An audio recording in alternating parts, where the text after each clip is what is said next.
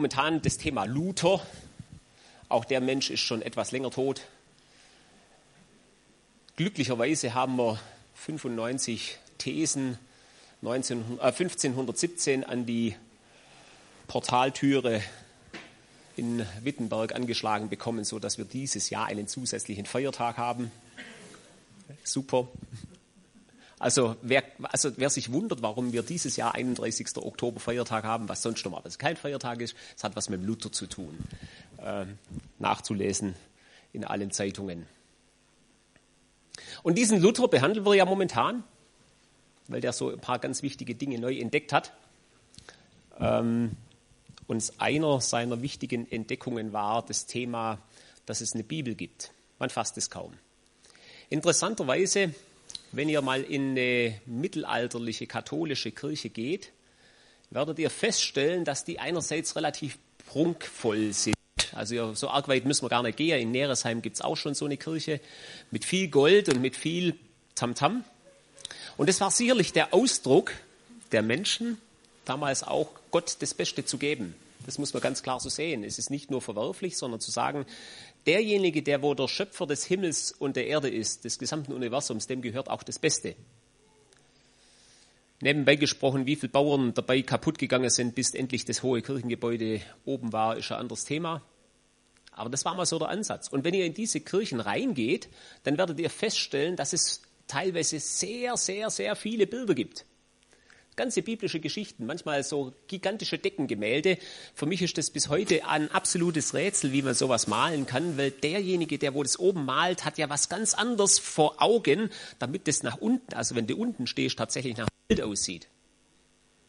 Und warum haben die das gemacht? Das war ganz einfach. Die mussten irgendwie den Menschen erzählen, was in der Bibel steht. Warum? Da vorne stand irgend so ein Typ, hat was in Latein gepredigt und runtergeleiert. Es gab noch eine Profession im Singen. Die haben da noch Unterhaltungsprogramm gemacht. Für einen normalen Menschen nicht verständlich. Unmöglich. Und dieses einzige Hilfsmittel war letztendlich dem einfachen Bauern, der letztendlich zusammengeschafft war am Sonntagmorgen auf gut Deutsch, dass er wenigstens noch ein paar Bilder anschauen konnte, was da so denn gehen täte. Ich war da neulich im Kiliansdom, äh, der ist in Würzburg, falls ihr euch wundert, wo der sei. Und ähm, ich musste da raus, ich sag's euch ganz ehrlich, die ganzen Bilder war, also da gab's eine Kreuzigung, da gab's eine Geißelung, da, also alles nur Mord und Totschlag, dachte ich, ja furchtbar. Aber das sind die Bilder, die eben dann den Menschen vermittelt wurden. Und das, was die Menschen geprägt haben. Und Luther hat ganz erstaunlicherweise das wieder festgestellt, dass er gesagt hat, es hat doch alles gar keinen Wert, was wir da so an Gebäuden um uns herum bauen. Es gibt doch ein originäres Wort Gottes. Und da er ja letztendlich in der Profession eines Mönches war, konnte er auch tatsächlich die Bibel lesen. Und in dieser, in dieser Verzweiflung wie finde ich einen gnädigen Gott, weil letztendlich im Mittelalter das damals auch nur so war mit Strafen und Mord und Totschlag. Ja, vielleicht kannst du in den Himmel kommen, wir wissen es aber nicht hundertprozentig. Und auf jeden Fall haben wir einen strafenden Gott. Das war mal ganz klar. Und äh, Luther suchte da die ganze Bibel rauf und runter und hat letztendlich über den Römerbrief dann entdeckt, dass es einen gnädigen Gott gibt, eben durch Jesus Christus. Und er hat entdeckt, dass all diese Lehren, die dann die Kirche, die Gemeinde drumherum gebaut hat, dann einfach manchmal auch ein bisschen schräg sind tatsächlich zu dem Wort Gottes, was wir da so vor uns liegen haben. Und wie wir alle wissen, auch ganz klar, er hat sich entschlossen zu sagen, das Wort Gottes muss den normalen Menschen zugänglich gemacht werden. Und er wusste, das können wir nur zugänglich machen, wenn sie auch die Sprache ist, die die Menschen verstehen. Das ist ja bis heute noch eine Aufgabe von Wycliffe, zu sagen, wie bringen wir das Wort Gottes in alle möglichen Sprachen der Welt. Und da werden heute noch Sprachen übersetzt und sind bis heute noch nicht fertig, weil wir wissen, dass die Menschen genau das verstehen, mit was sie aufgewachsen sind. Ich verstehe halt am besten Schwäbisch, geht wunderbar. Ja, Hochdeutsch geht auch, aber nur manchmal. Und Luther hat es begriffen und hat eben gesagt, wir übersetzen die Bibel tatsächlich in die Muttersprache des normalen Volkes. Und deswegen hat er gesagt, allein die Bibel. Und jetzt wird es schwierig. Wie schon gesagt, ich sage es euch ganz ehrlich, egal wie der Prediger hier vorne heißt, der kommt hier her und erzählt euch irgendwas und ist natürlich auch geprägt. Und das Interessante ist, dass auch ich oder jeder andere Prediger nicht fähig ist, das Wort Gottes in reiner Form zu vermitteln und sagen können, jawohl, das ist das Urtypische, die Ursuppe, so wie es sich gehört. Das haben wir nicht. Wir kommen mit unserer Prägung und auch der Prediger kommt mit seiner Prägung. Und jetzt sitzt ihr hier da andächtig, guckt mir schön in die Augen. Genau. Das Problem ist, jeder hat von euch, bringt etwas mit. Äh, sei es aus dem Geschäft der letzten Woche, sei es eine persönliche Situation, sei es die Gesundheit, sei es ein Ärger mit dem Chef, sind es vielleicht auch schöne Dinge, Gehaltserhöhung kriegt, ist wurscht, mit was er kommt. Ihr kommt hierher und ich weiß gar nicht, mit was er herkommt. Und ich weiß auch nicht, was euch belastet. Und ich habe keine Ahnung, ja, was ihr eigentlich erwarten tätet. Und trotzdem vertrauen wir, dass der Heilige Geist unter uns wirkt.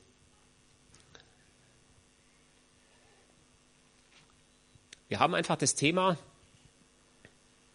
dass ich euch nicht, und jetzt, deswegen bin ich da so ein bisschen ähm, schräg drauf, ich kann euch eben nicht das Wort Gottes so predigen, wie es der Herr selber täte. Das wird wohl nichts. Und man kann ja zu diesem Thema die Bibel allein, ja, es gibt ja wunderbar den sogenannten Bibelbastelbogen. Das ist eine Bibel mit vorperforierten Seiten zum Heraustrennen unliebsamer Bibelstellen. Geht. Und das Interessante ist, so hat jeder seine Lieblingsthemen. So habe ich meine Lieblingsthemen, so hat jeder von euch eure Schwerpunkte. Und wenn wir das so angucken, gucken wir dann immer nur einen kleinen Ausschnitt an. Ich habe da neulich mal mit einem Arbeitskollegen gesprochen, so wie auch unser Bild ist, so wie wir aufgewachsen sind, so wie wir groß geworden sind. Der ist im ländlichen Bereich aufgewachsen und hatte neun Geschwister, also es waren zehn Kinder und die Mutter war vielleicht ein bisschen eigenartig, das mag sein. Vielleicht war sie einfach mit zehn Kindern auch überfordert. Auf jeden Fall, er hat mir nur ein Erlebnis erzählt, wo er praktisch sich irgendwo die Knie aufgeschlagen hat. Und die Reaktion der Mutter war nicht, wir gucken mal nach dem aufgeschlagenen Knie. Nee, die hat immer einen Lederriemen gehabt im Küchentisch und dann gibt es eine drüber. Psst. Er hat nicht viel über die Situation gesprochen, aber ich wusste, das prägt sein Bild. Das prägt sein Bild über das, was Vater und Mutter ist, ja, dass es letztendlich nur Hiebe und Schläge gab und maximal eben nichts. Wenn ich ihn heute fragen würde und fragen könnte, wie er den Vater im Himmel sieht, bin ich überzeugt davon, dass es wahrscheinlich nicht unbedingt das Bild eines liebenden Vaters ist. Und so kommen wir her, sprechen von der Bibel allein und nehmen dann tatsächlich nur das wahr, was uns auch oft prägt. Interessanterweise habe ich neulich mit jemandem gesprochen aus dem tiefen Osten. Man fasst es kaum. Also es ist nicht der wilde Westen, sondern der wilde Osten. Die sind uns in manchen Punkten schon deutlich voraus. Da bekehren sich Menschen. Man fasst es kaum. Und die haben eben nicht dieses Thema, dass wir eine quarkige Umschichtung vom frommen Becken A zum frommen Becken B mit all diesen Quietschtönen, die dann noch meistens mit verbunden sind, sondern da kommen Menschen einfach schlichtweg zum Glauben. Und wenn Menschen zum Glauben kommen und die Menschen das auch in einer Gemeinde erfahren, stärkt es ihren Glauben, dass tatsächlich auch es möglich ist, dass Jesus Menschenherzen berührt. Und wenn du in einer Gemeinde bist, da wo das eher nicht der Fall ist, dann tun wir uns eher schwer. Weil das, was wir dann täglich erfahren und das, was uns täglich prägt, natürlich auch so wir vielleicht die eine oder andere Bibelstelle schon etwas kritischer anschauen. Wenn du in einem Kontext bist, wo du erlebst, dass Jesus Christus Menschen heil macht, Menschen wirklich nachweislich gesund werden, dann nimmst du die Bibelstellen anders wahr, als wie wenn du in einer Gemeinde bist, wo wir vielleicht beten, dass die Wände wackeln und es stirbt einer nach dem anderen. Und wenn wir ganz ehrlich sind, das hat ja uns auch hier in der VM Heidenheim jetzt viele Jahre geprägt, dass wir sagen mussten, meine Güte, vergeblich gemüht und nichts dabei rausgekommen. Und wenn dann Bibelstellen da sind, ich sage es euch ganz ehrlich, schon auch aus meiner eigenen persönlichen Erfahrung, wo es um Heilung geht, da schnaufe ich schon eher. Weil ich immer denke, meine Güte, hm, ja, kann wahr sein, muss aber nicht.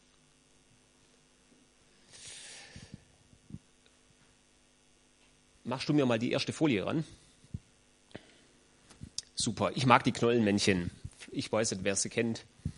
Genau, der Herr Loriot hat die immer gezeichnet. Und wenn man da, man kann ja jetzt da beliebig viele Bibelstellen runterbeten, keine Frage. Deswegen, wir können uns da beschäftigen bis heute Nachmittag um drei. Das soll nicht so sein. Aber wenn man nur so ein paar Bibelstellen, ich lese sie nicht runter, weil ihr könnt selber lesen, ähm, mal so anguckt, müsste man tatsächlich sagen, ja, was würde ich jetzt aus meiner Erfahrung und aus meiner Lebensweisheit tatsächlich als wahr anerkennen? Und er sandte sein Wort und machte sie gesund. Wow, das täten wir schon manchmal gerne hören und vielleicht auch mal gerne mal erleben. Und nicht eben eine Diagnose nach der nächsten, bis tatsächlich irgendwann der Arzt sagt, so jetzt können wir Ihnen nicht mehr helfen. Und das Interessante ist, wenn ihr einen Mathematiker fragt, da gab es einen wunderbaren Menschen, das war ein Logiker, Kurt Gödel hieß der, ein Logiker, der hat sogar wissenschaftlich nachgewiesen, nicht alles, was wahr ist, ist auch beweisbar. Das heißt, die Frage wird natürlich sein, in unserem Kontext, ist das, was in der Bibel steht, trotzdem wahr, obwohl es vielleicht nicht mit meiner persönlichen Lebenserfahrung übereinstimmt? Ist es trotzdem wahr, dass Gott gesund machen kann, dass er heilen kann, obwohl ich es vielleicht selber nicht erlebt habe. Und ich glaube, egal in welchen Fragen unseres Lebens, auch wenn, er, wenn es darum geht, ich segne dich, ja, zum Thema Zehnten geben, und ich vielleicht sagen muss, das habe ich so nicht erfahren, stellt sich dann die Frage, ist dann dieses Wirkprinzip des Zehnten geben und der daraus resultierende Segen eben nicht da oder ist er eben doch da? Und die Herausforderung ist aus meiner Sicht wenigstens für uns als Gemeinde, dass wir die Dinge anschauen, die der Herr in seinem Wort sagt und vielleicht trotzdem glauben sollen, müssen, können.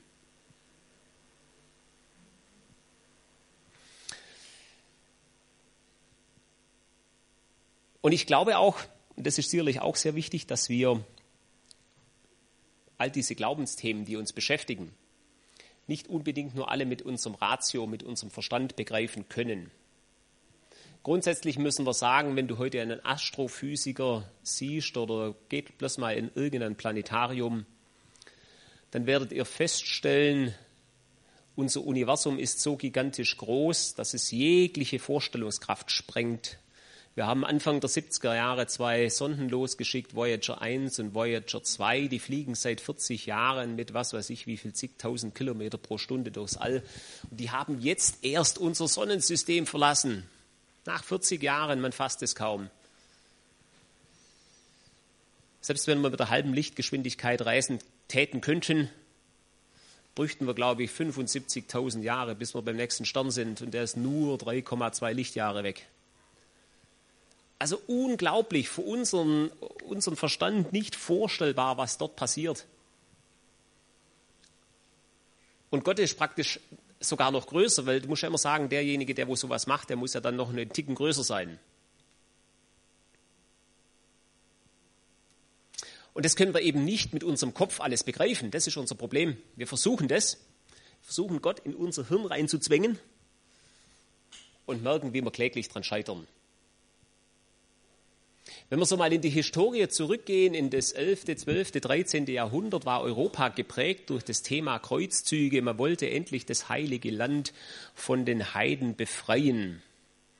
Haben wir ganze Heerscharen rekrutiert. Und das Interessante ist, das Beiwerk von diesen Kreuzzügen war auch die Verfolgung jüdischer Gemeinden, insbesondere in Deutschland. Und in diesem Zusammenhang oder in, dieser, in diesem geschichtlichen Kontext hat damals Polen die Juden eingeladen in ihr Land. Was haben die gemacht? Die sind natürlich Gott froh, ja, raus aus diesem Deutschland und konnten sich in Polen damals etablieren, haben gigantische gesellschaftliche Stellungen erreicht. Wunderbar. Es war ein Paradies für das Judentum im Mittelalter in Polen zu sein. Deswegen war auch für den Zweiten Weltkrieg als Randbemerkung eben das da, dass die größte, Pol äh, die größte jüdische Gemeinschaft eben in Polen war und damit auch zerstört wurde. Aber viel früher, kurz nach dem Dreißigjährigen Krieg, gab es von den Kosaken einen Aufstand. Melnitzki hieß dieser Mensch. Die haben gewütet in Polen in diesem Paradies der Juden haben etwa 700 Gemeinden zerstört und nach zehn Jahren etwa 100.000 Juden umgebracht, so ganz grob. Und es war damals schon klar, auch die Juden wussten damals schon aus dem Alten Testament, dass vor der Wiederkunft des Messias viel Unglück passiert. Und sie haben gehofft, jetzt kommt der Messias. Und er kam auch. Stand auf, ein Sabbatai Zwi, so hieß der Mensch, und er hat sich als Messias dargestellt. Und sie sind ihm nachgefolgt, auch aufgrund dieses Druckes, was sie erlebt haben. Als sich dann herausstellte, dass er ein Schwindler war, war das eine einzige Katastrophe für das Judentum in Polen. Der Chmelnytsky-Aufstand war eine physische Katastrophe, da sind einfach Menschen gestorben. Aber der Sabbatai Zwi als falscher Messias war ein geistiges Chaos, was er hinterlassen hat. Warum erzähle ich euch das? Weil in diesem Thema das Judentum in Polen komplett abgerutscht ist. Sind abgerutscht in einem sinnlosen, in einer sinnlosen Diskussion über das Alte Testament, über den Talmud. Die Menschen konnten mit dem nichts mehr anfangen. Es war dramatisch, eine sinnlose Diskussion über Komma und Strich. Und die eigentliche Not der Menschen wurde nicht mehr begegnet. Es war einfach nicht mehr möglich. Und in diesem Kontext ist dann damals der Chassidismus aufgestanden, ähm, die über das Kontemplative, über das Betrachten, über das Meditieren, über das Erfahren einen ganz andere, einen anderen Zugang zu Gott fand.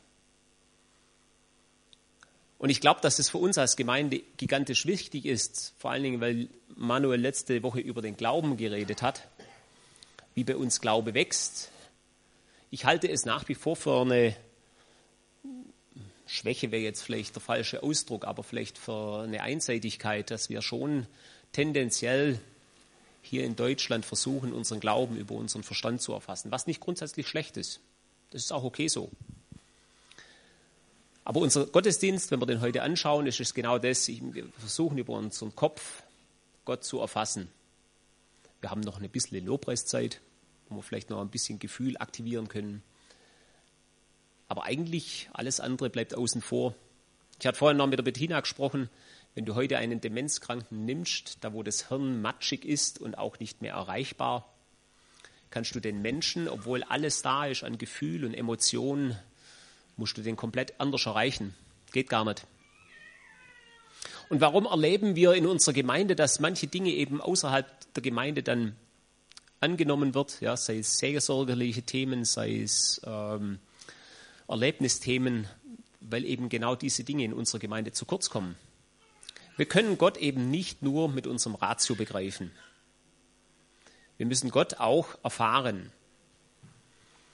Und jede positive Erfahrung stärkt natürlich auch das Vertrauen in ihn. Das muss man nüchtern so sehen. Und wenn wir uns auf das Thema Glauben aufmachen, was der Manuel letzte Woche gepredigt hat, weil ich glaube, das ist ein entscheidendes Momentum, weil das tatsächlich die Währung im Himmel ist, brauchen wir die Bibel, keine Frage. Sola Scriptum, die Schrift allein. Aber wir brauchen auch das Erfahren, dass genau das, was im Wort Gottes steht, in unserem Leben eine Realität findet. Und nicht nur eine Realität findet in unseren Gedankengängen, sondern eine Realität in unseren Erfahrungen findet.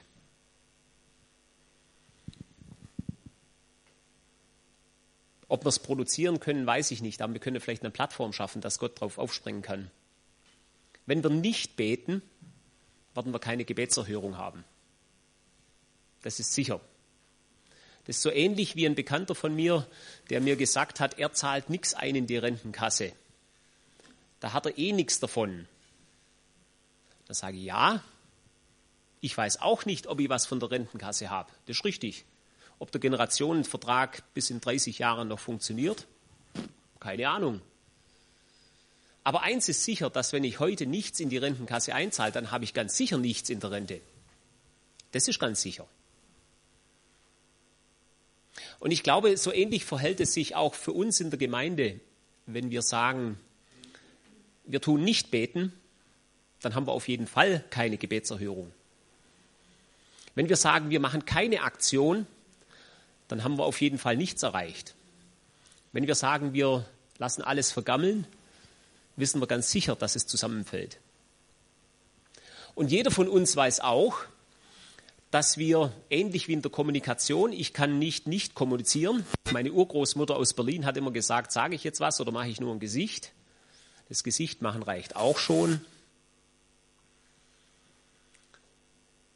So ist es bei uns auch im Leben. Ich kann nicht nicht entscheiden. Das heißt, allein schon, dass ich mich entscheide, nichts zu tun, habe ich mich schon entschieden. Ich habe mich entschieden, nichts für meinen Körper zu tun und damit wegen mir es auch nicht abzunehmen. Ja gut, meine Güte, ist auch eine Entscheidung. Ich bleibe lieber auf dem Sofa sitzen und futter eine Schokoladtafel nach der anderen. Ich habe mich nicht entschieden und trotzdem eine Entscheidung getroffen. Und was ich eigentlich euch herausfordern möchte, und da bin ich ja genauso im Boot wie ja alle anderen auch, brauchen wir uns ja nichts vormachen, ist die Frage, wenn uns Themen aus dem Wort Gottes über den Weg laufen, und das ist bei dir was anderes wie bei mir, zu sagen, ergreife ich die Gelegenheit und sage, doch ja, dem gehe ich nach und gebe auch Gott die Möglichkeit, dass er sein Wort bestätigen kann.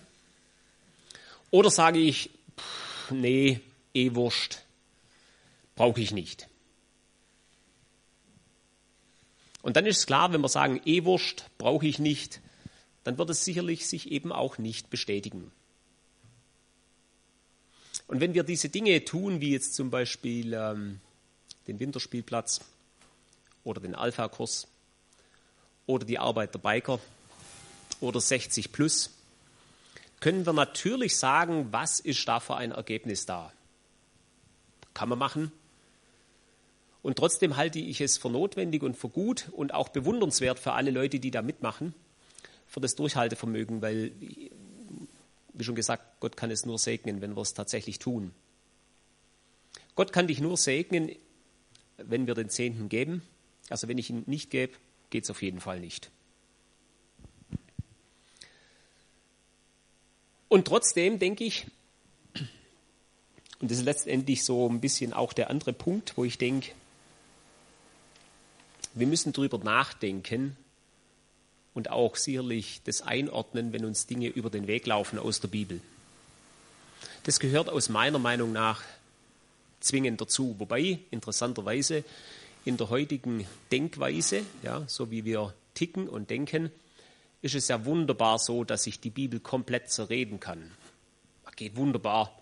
Also wir können geschichtliche Einflüsse geltend machen. Wir können sagen, das Neue Testament wurde von Paulus geschrieben, das waren Sadduzäer mit fromm jüdischer Prägung. Wir können sagen, da haben noch ein paar Leute mitgeschrieben, die haben auch noch Übersetzungsfehler reingebracht und, und, und.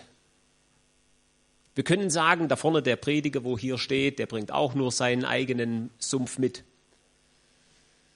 Wir können sagen, mein Hauskreisleiter, ja, der hat sowieso nur sein Lieblingsthema Gastfreundschaft oder was auch immer. Das heißt, wir sind ja heute in der Möglichkeit, dass wir das Wort Gottes komplett zerreden können und das noch mit wissenschaftlichem Anspruch ist wunderbar, geht.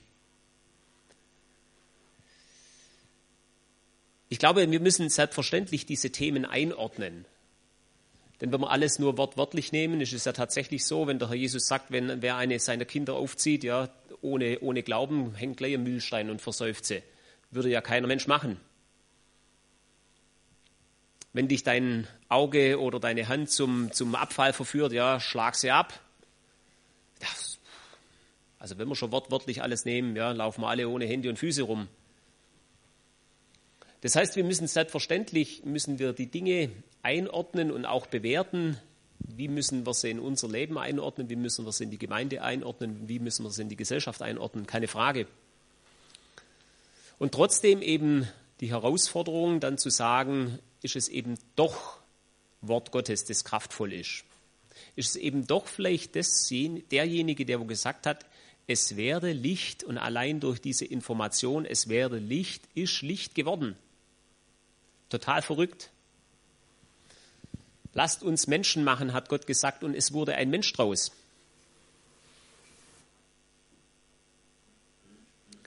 Ich wünsche uns, dass wir das wieder entdecken, dass wir einerseits darüber nachdenken müssen, was die Bibel uns sagt. Dass wir nachdenken müssen, wie müssen wir es einordnen und wie müssen wir es bewerten. Ich denke, das ist ganz wichtig. Was ich uns aber auch wünsche, ist, dass wir das, was in der Bibel steht, dass uns Gott, dass wir das zulassen, dass Gott zu uns spricht, zu jedem Einzelnen von uns.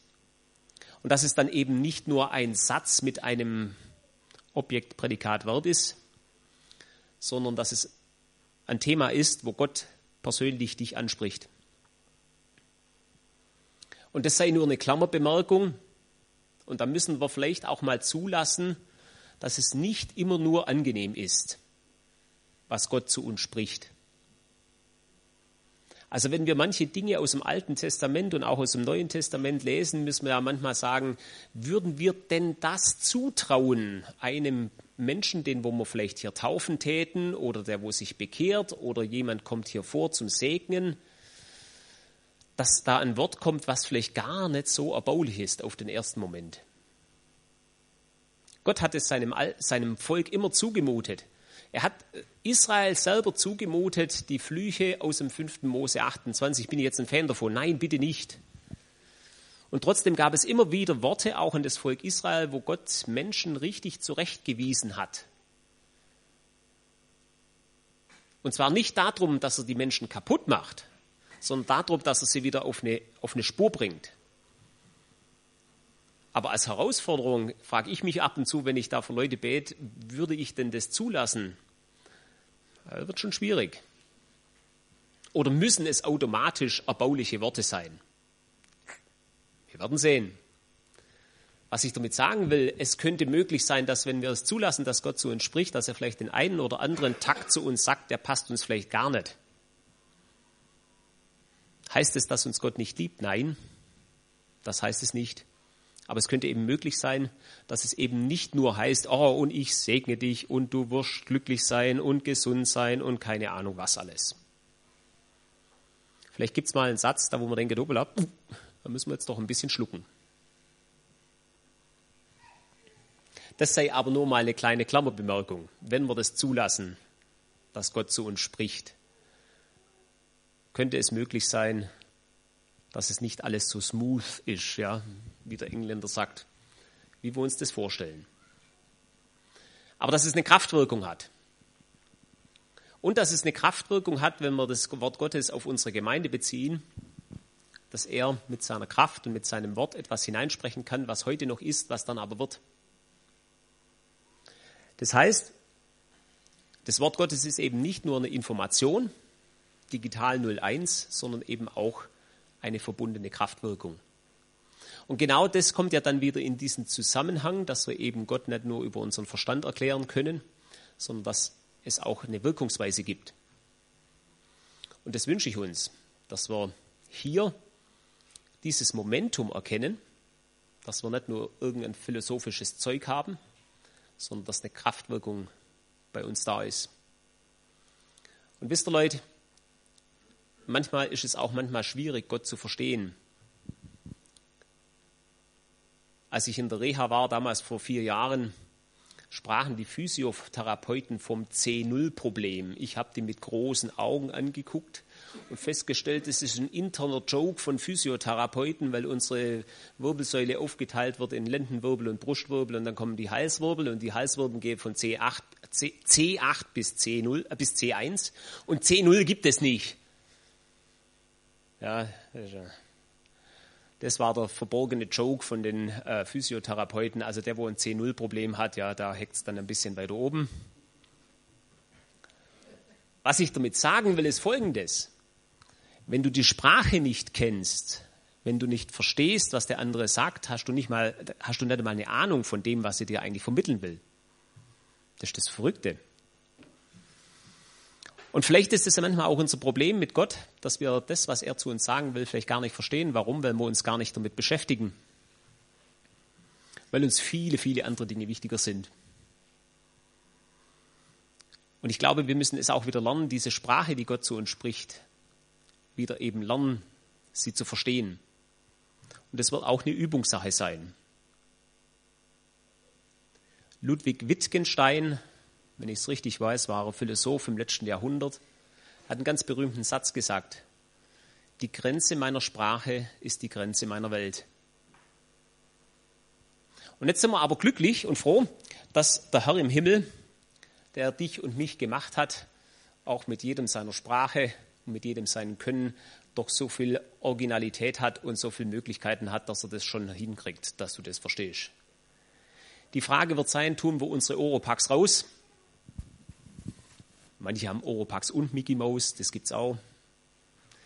Ähm, vielleicht hilft es, das eine oder andere mal abzulegen. Und vielleicht hilft es, wenn wir uns mit dem Wort Gottes beschäftigen, dass wir ihm zutrauen, dass er wieder zu uns sprechen kann. Und das ist das, was ich uns wünsche. Es ist nicht entscheidend, welche Lehrthemen wir alle umeinander wälzen. Da gibt es ganze Schrankwände davon. Es ist nicht entscheidend, was der Prediger da vorne spricht. Am Ende des Tages ist es entscheidend, was Gott zu dir spricht, was Gott zu uns spricht. Und dazu nimmt er in der Regel die Bibel. Lasst uns die wieder ernst nehmen und lasst uns darüber nachdenken, was er mit uns vorhat. Ich kann es nicht sagen, aber ich vertraue und hoffe darauf, dass er einen guten Weg mit uns geht.